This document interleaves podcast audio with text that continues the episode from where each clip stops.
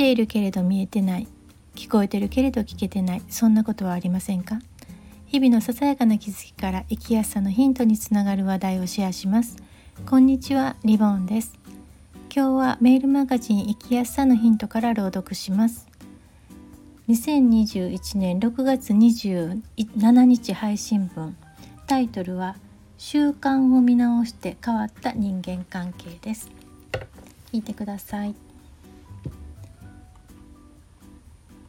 習慣になっていることって日々スムーズに過ごす上では省エネでいいですね。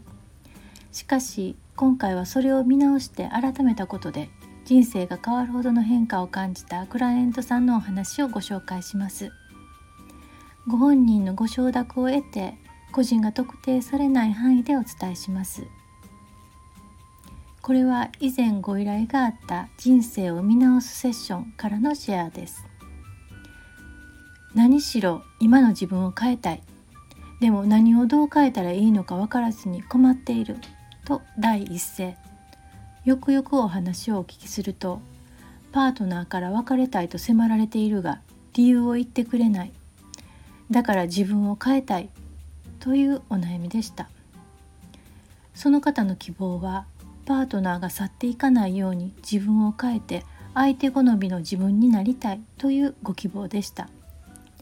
そこで相手の好みはひとまず横に置き今よく考えずに日々こなしていること人生で繰り返していることをピックアップしてみることになりました。パートナーのためというよりご自身のために振り返る作業として始めました。可視化できるようにホワイトボードに書きました。習慣になっていることですからなかなか出てこなかったのでまずは起床から行動をたどりました。その後職場アフターファイブ友人恋人関係などいろいろ出てきました。まず朝のいつも飲むヨーグルトを飲むから始まり長年使っているブランドの下着を着る。同じような色の服を着る。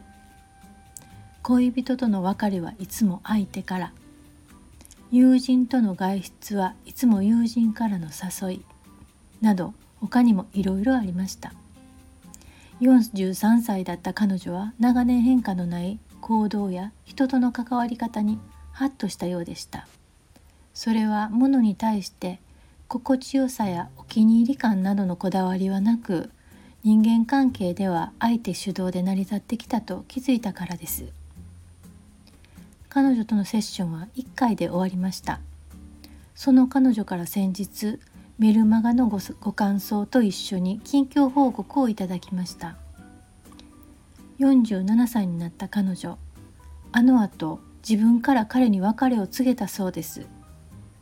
習慣を振り返るまで疑いなく過ごしていた毎日を細かいことから見直したとのことです。まずは古い下着の多さに驚きかなりの数捨てたという話や友人との関わりは映画の感想を伝えることから始め徐々に変化の範囲を広めたようです。パートナーとの別れについては詳しく書かれていませんでしたが良い意味で古い習慣が一掃され行動の幅が広がった様子が伝わってきました。4年前の80分セッションのその後を知り私は考えにふけりつつ彼女から刺激を受けました。そうして私も習慣を振り返ってみました。どんな習慣が見つかり何を変えたのかささやかですが朝のコーヒーをさゆに変えました。何の気なしに私は一日何杯ものコーヒーを飲んでいたのです。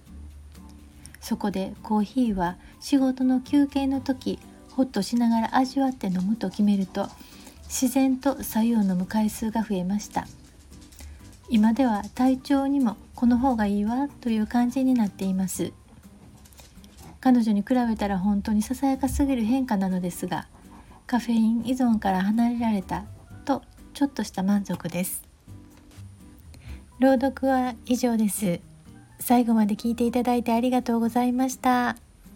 ではまた。